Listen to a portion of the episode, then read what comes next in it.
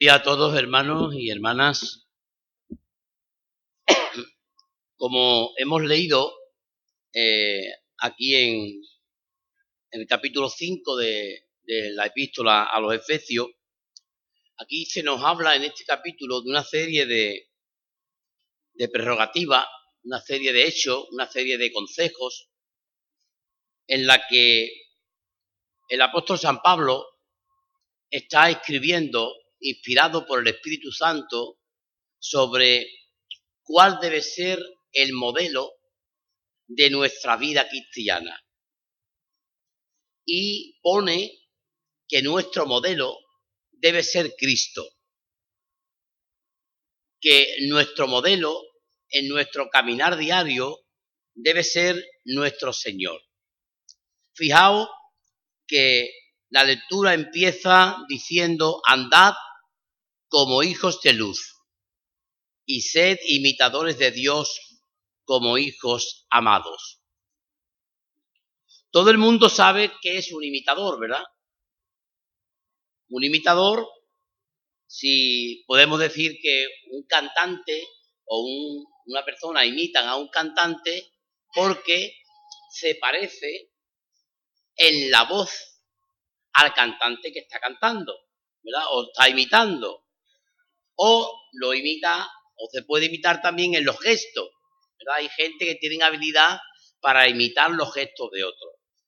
Hay quien tiene la habilidad de poder imitar lo que otros hacen, ¿verdad? Dicen que los chinos son muy buenos imitadores. Donde quieran que van, echan una foto y son capaces de copiar, vamos, al milímetro lo que están viendo en otro país. Pues bien, la palabra de Dios nos exhorta a todos nosotros a que podamos copiar lo que Cristo hizo.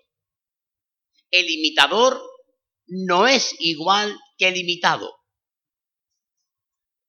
pero el imitador se parece mucho al que imita. De ahí que aunque nosotros no podamos llegar a la estatura de Cristo, porque es imposible, nosotros como cristianos no podremos llegar nunca a la estatura de Cristo porque somos pecadores y Cristo no lo fue, pero sí podemos llegar a un grado de imitación bastante bueno.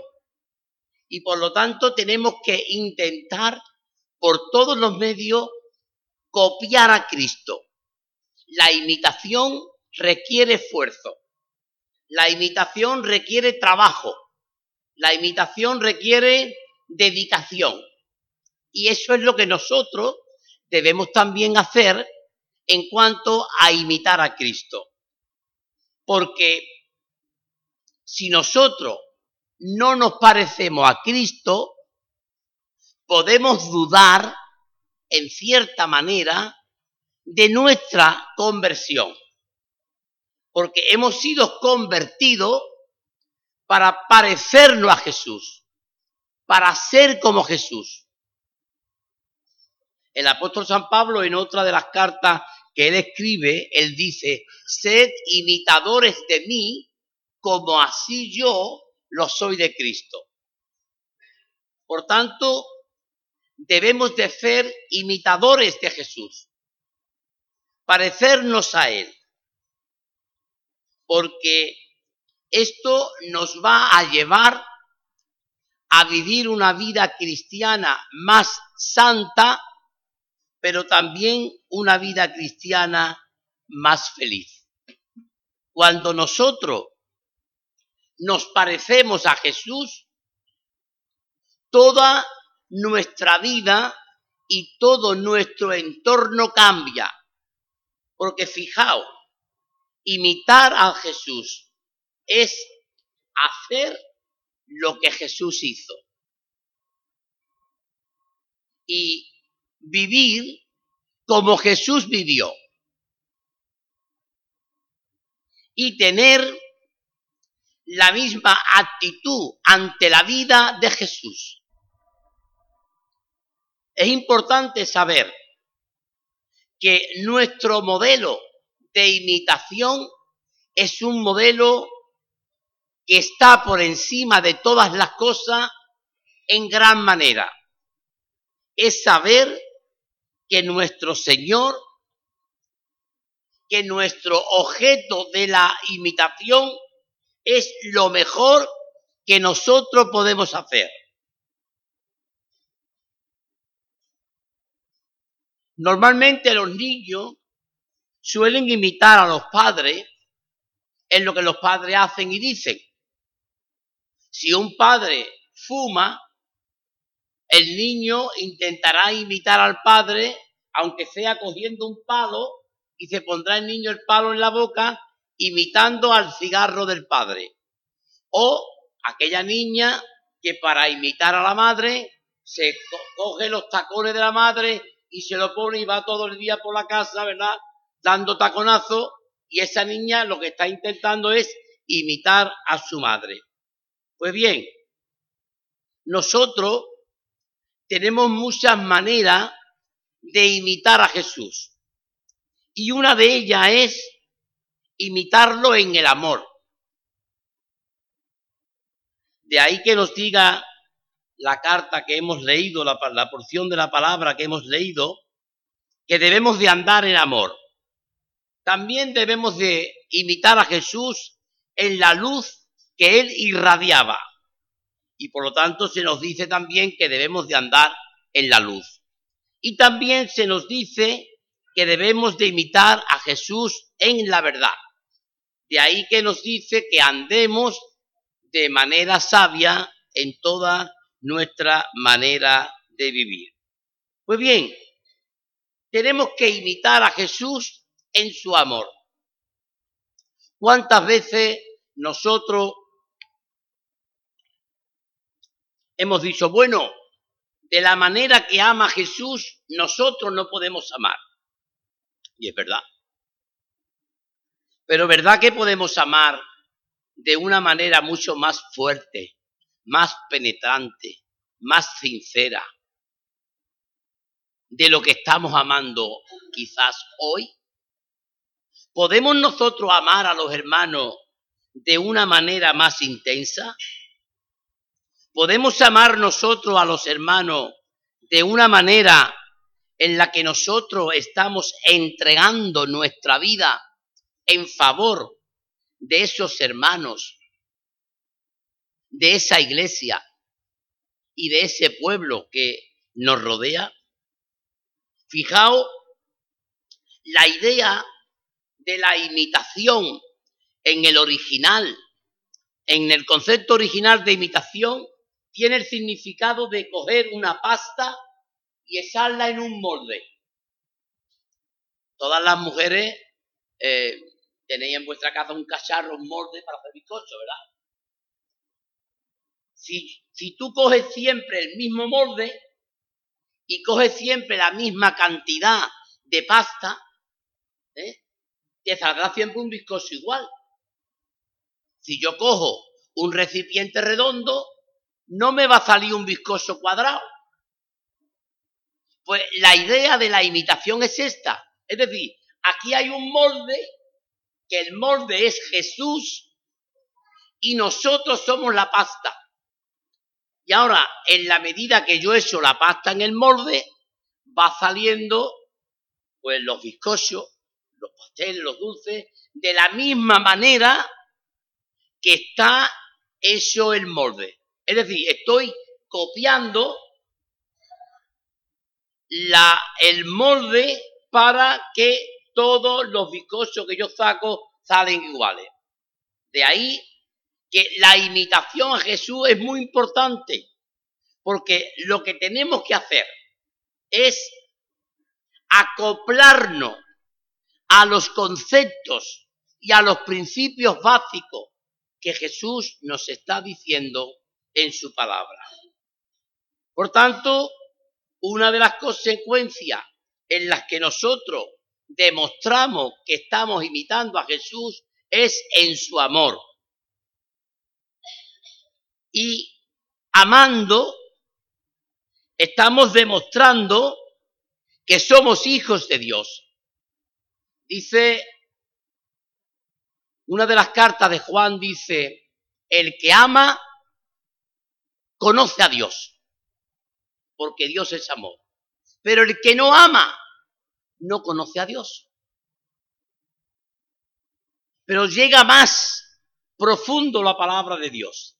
Dice, el que dice que ama a Dios, a quien no ve,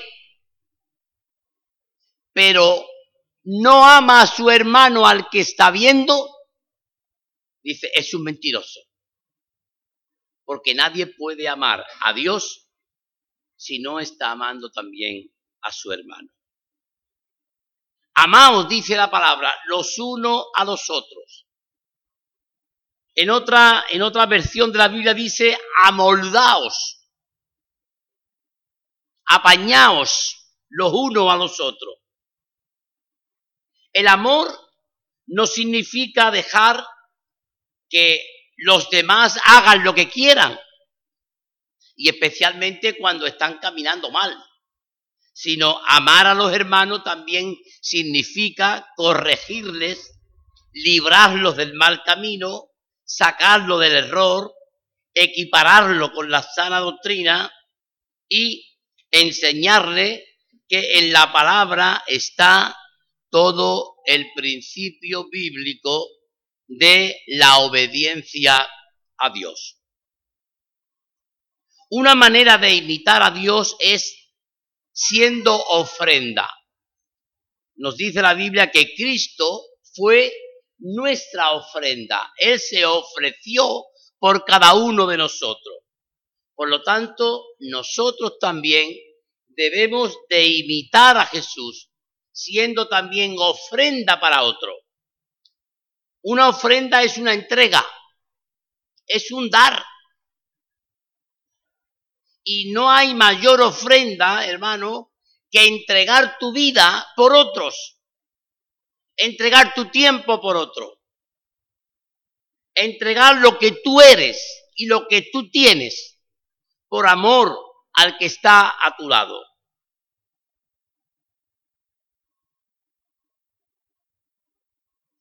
En la versión de la Biblia de, los 60 encontramos que la palabra ofrenda o ofrecer aparece más de 500 veces. De ahí que podemos denotar, hermanos, la importancia que la ofrenda, el entregarnos, tiene para con Dios. Ya no solamente tenemos que ser imitadores, ahora tengo que entregarme en sacrificio vivo, santo y agradable a Dios, que es mi culto racional. No vale solo, hermano, en nuestra vida cristiana. No vale solo decir yo amo a los hermanos o yo quiero ser imitador de Jesús, sino que tenemos que llegar un punto más arriba. Tenemos que llegar a la parte del sacrificio. Dice la palabra que el Señor fue ofrenda y sacrificio para nosotros. De igual manera también nosotros debemos ser ofrenda y sacrificio delante de Dios. Un sacrificio que conlleva gozo y alegría. Cuando yo me estoy entregando a Jesús, cuando yo me estoy entregando a la iglesia, cuando yo me estoy entregando a los hermanos, hay gozo, porque estoy haciendo algo que tiene una importancia sublime y que está reportando o va a reportar un gran beneficio para todos aquellos con los cuales yo estoy entregando mi vida. Tenemos, por tanto, que presentar nuestro cuerpo en sacrificio vivo. Tenemos que manifestar nuestra fe en acción. Tenemos que manifestar nuestra ayuda material en compartir con los hermanos. Tenemos que compartir en el sacrificio de la alabanza. Y también, como no, tenemos que compartir haciendo el bien los unos para con los otros. Por tanto, una de las maneras más importantes que nosotros tenemos de imitar a Jesús es imitarlo en su entrega, en su sacrificio, en su manera de hacer las cosas. También nos habla la, la, palabra en el texto que hemos leído que la manera de imitar a Dios es siendo sus hijos. Normalmente somos los hijos los que imitamos a los padres. Y por tanto, una de las cosas que tenemos que hacer si queremos imitar a nuestro Padre Celestial es andar en la luz y no vivir en la oscuridad del pecado. Dios, dice la Biblia, es luz. Y por tanto nosotros también debemos de dar luz. No podemos vivir en la oscuridad del pecado. Y aquí se nos habla de varios pecados. Yo voy a hacer mención solamente a dos, a la fornicación y a la avaricia. Dos pecados que parecen que no tienen nada que ver entre ellos, pero son dos pecados muy parecidos porque las consecuencias de estos dos pecados es la de un apetito fuera de control, tanto en la avaricia como en la fornicación. Una persona que no tiene control de sí mismo siempre va a querer adueñarse de lo que le pertenece a otro. Los deseos de la carne y los deseos de los ojos engañosos de los ojos no provienen de Dios, sino provienen del diablo. Por tanto, somos llamados a vivir de una manera santa, de una manera aparte del pecado, viviendo en la luz. Pero también hay algo que nos eh, identifica con nuestro Padre y es la forma de hablar. Jesucristo decía, hasta ahora mi Padre habla y yo hablo. Y las palabras de Jesús eran las palabras del Padre. Nuestras palabras también deben ser las palabras de Jesús. Es muy importante nuestras palabras. Las palabras, cuando se dicen, no tienen marcha atrás.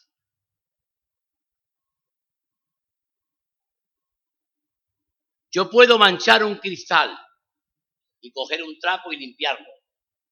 Yo digo algo mal de alguien y eso se queda ahí grabado para siempre. Puede que la persona me perdone. Puede que lleguemos a ser amigos. Pero el bujero que, que crea una palabra maldicha está ahí. La cicatriz de una palabra maldicha siempre se queda ahí y tenemos que tener cuidado a la hora de hablar. Tenemos que ser diferentes en nuestra manera de hablar. No podemos hablar como habla la gente del mundo. Muchas veces caemos en el error de reírnos de las tonterías y de las palabras malsonantes que dicen la gente o de las palabras que tienen doble sentido.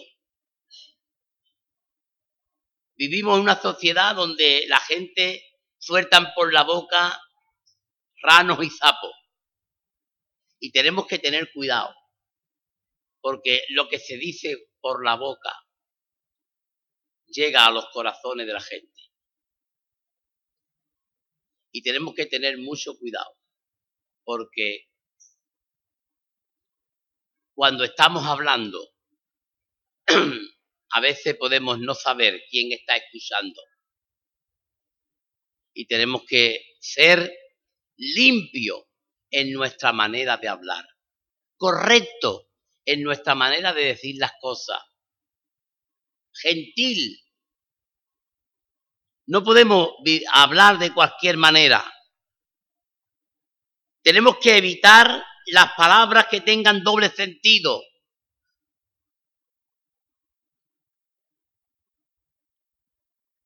No hablemos, hermano, como habla el mundo, sino hemos sido llamados a vivir de manera diferente. Dice la palabra, quítense de vosotros toda palabrería, palabrería que no tiene sentido. Dice, no nombrarla, no decir las cosas feas.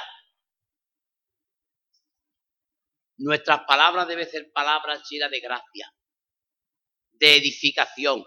Si no te se ocurre en un momento dado, estás en un sitio y no te se ocurre nada que sea de bendición para los que están escuchando, cállate la boca. Porque como digas algo que no sea para edificación, vas a meter la pata.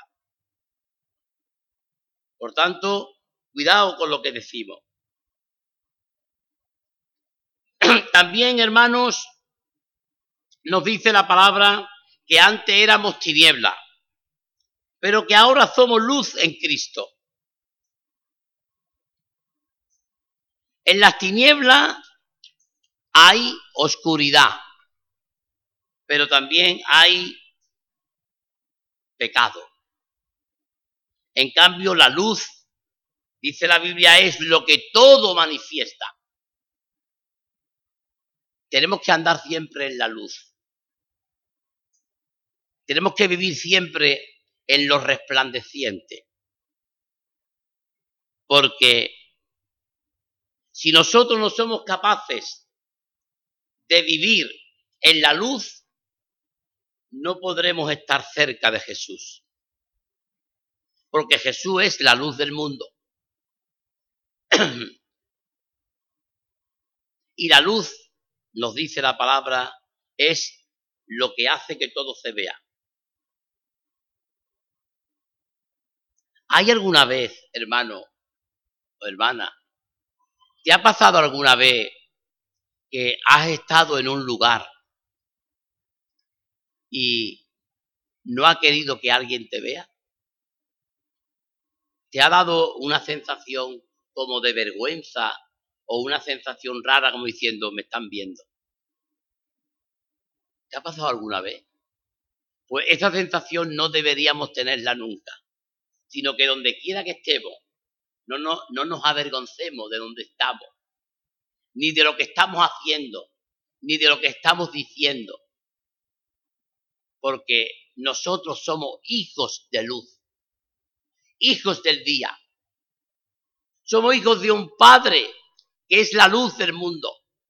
Y por lo tanto nosotros tenemos que vivir en esa luz perennemente. Otra manera de imitar a Dios es andar sabiamente. Sabio no es el que conoce mucho, sino el que sabe vivir de la manera más correcta. Yo puedo tener mucho conocimiento, pero puedo andar torpemente por la vida. Yo puedo tener poco conocimiento, pero ser una persona sabia en mi manera de conducirme por la vida. Hoy día se lleva mucho el tema de la libertad, ¿verdad? Y nos encontramos con que queremos cambiarle o queremos cambiar el orden de las cosas. Yo recuerdo cuando eh, mis padres eran más jóvenes, ¿verdad? Pues el marido quería salir a tomar un café o tomar una cerveza o tomar una tapa el fin de semana con la mujer por la calle. Ahora los hombres y las mujeres se vuelven locos por ir solo y te vas tú a la calle y te encuentras una reunión de 10, 12 mujeres y los maridos pues estarán donde estén, pero las mujeres están porque tienen libertad. ¿Verdad? Entonces, estamos cambiando hoy mucho el orden de las cosas y tenemos que ser inteligentes. Si yo a las 5 de la mañana veo a una mujer casada con un grupo de mujeres, y no están los maridos, lo primero que pienso es, mal. Es lo que hace todo el mundo. Esta mujer tiene que tener problemas con el marido. Aquí esto no va a funcionar bien. Esto por aquí no... tenemos que tener cuidado.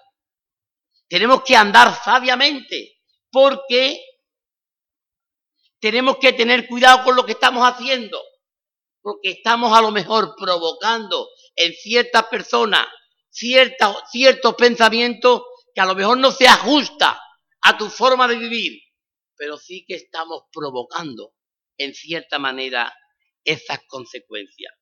Entonces tenemos que vivir avisadamente, con diligencia, de manera cuerda, teniendo cuidado, teniendo mucha precaución con lo que estamos haciendo, porque los que somos hijos de Dios tenemos que andar de manera sabia. ¿Tú sabes lo que es un hombre sabio o una mujer sabia? Es aquel que cuando va a preparar un viaje, unos días antes, prepara la maleta, coge todas las cosas que tenga que recoger y cuando ya lo tiene todo preparado, se va en el barco, en el avión, donde sea y va preparado. ¿Quién es el insensato? El insensato es el que dice, voy de viaje y dos horas antes empieza a hacer la maleta cosa y cuando llega el viaje, pues le ha faltado la crema de los dientes, a lo mejor no hace el cepillo, le falta aquello, le falta... Tenemos que ser sabios en nuestra manera de actuar. No podemos darle pabilo al pregonero. Tenemos que tener mucho cuidado, porque Dios nos ha dado una mente nueva. Y en nuestra mente nueva tenemos que tener cuidado a la hora de actuar. Algunos creen que descubrir la voluntad de Dios es una experiencia mística que invade nuestra conciencia. Pero descubrir la voluntad de Dios es hacer lo correcto, es hacer lo derecho, es hacer lo que es bueno, es hacer todo lo que tiene bendición para nuestra vida. Dios no quiere simplemente que tú conozcas su voluntad, Dios quiere que tú la entiendas. Dios tiene un propósito definido para nosotros. El Señor dice que preparó unas obras de antemano para que nosotros anduviésemos en ellas. Por tanto, hermano, nuestra imitación de Jesús está un poco fácil, porque ya el Señor preparó las obras por donde quiere que tú camines. Es decir, el Señor ya creó el puente por encima del río.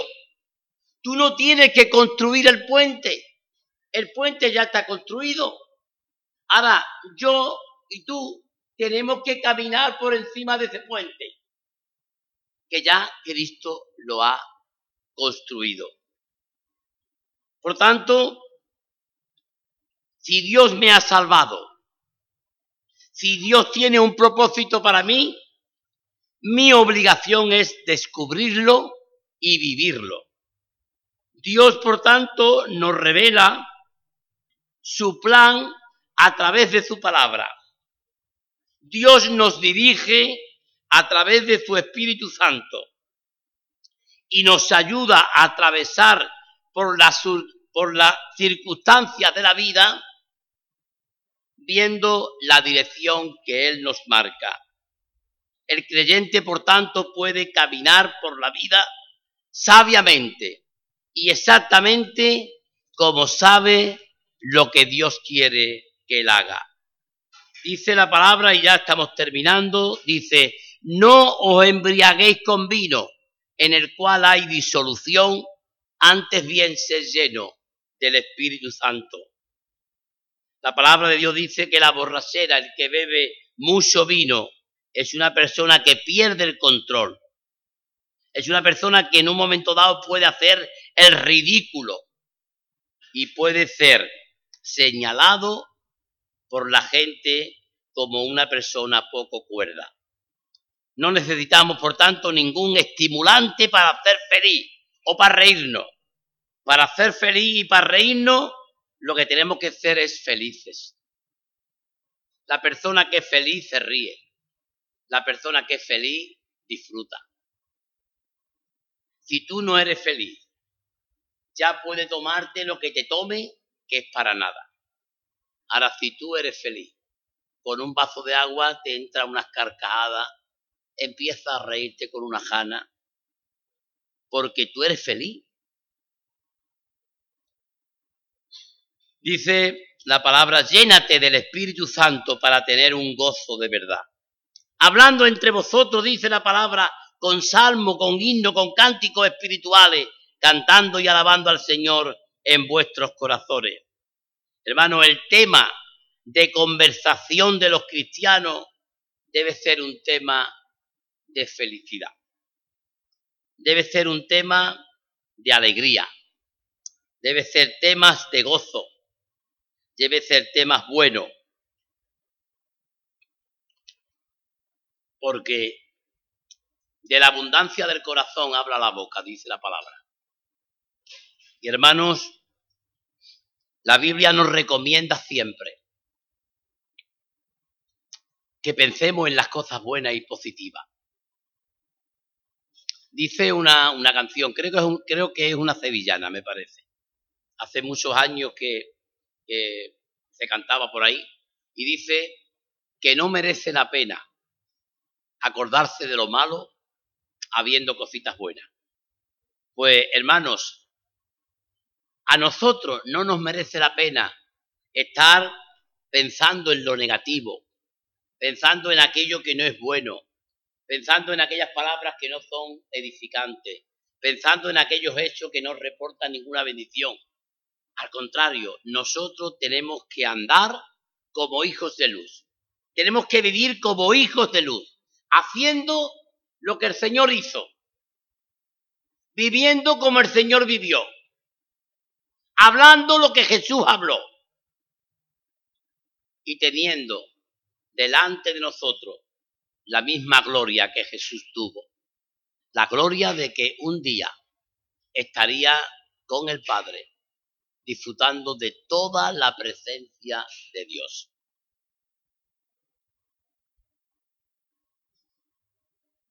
el que está lleno de gozo, el que está lleno de alegría, no solamente canta su corazón, sino que es un hombre, es una mujer que vive siempre en la libertad de Jesús.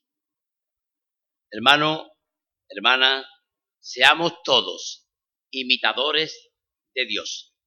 Seamos imitadores de Jesús, haciendo lo que Jesús hizo y viviendo de la manera que Jesús vivió.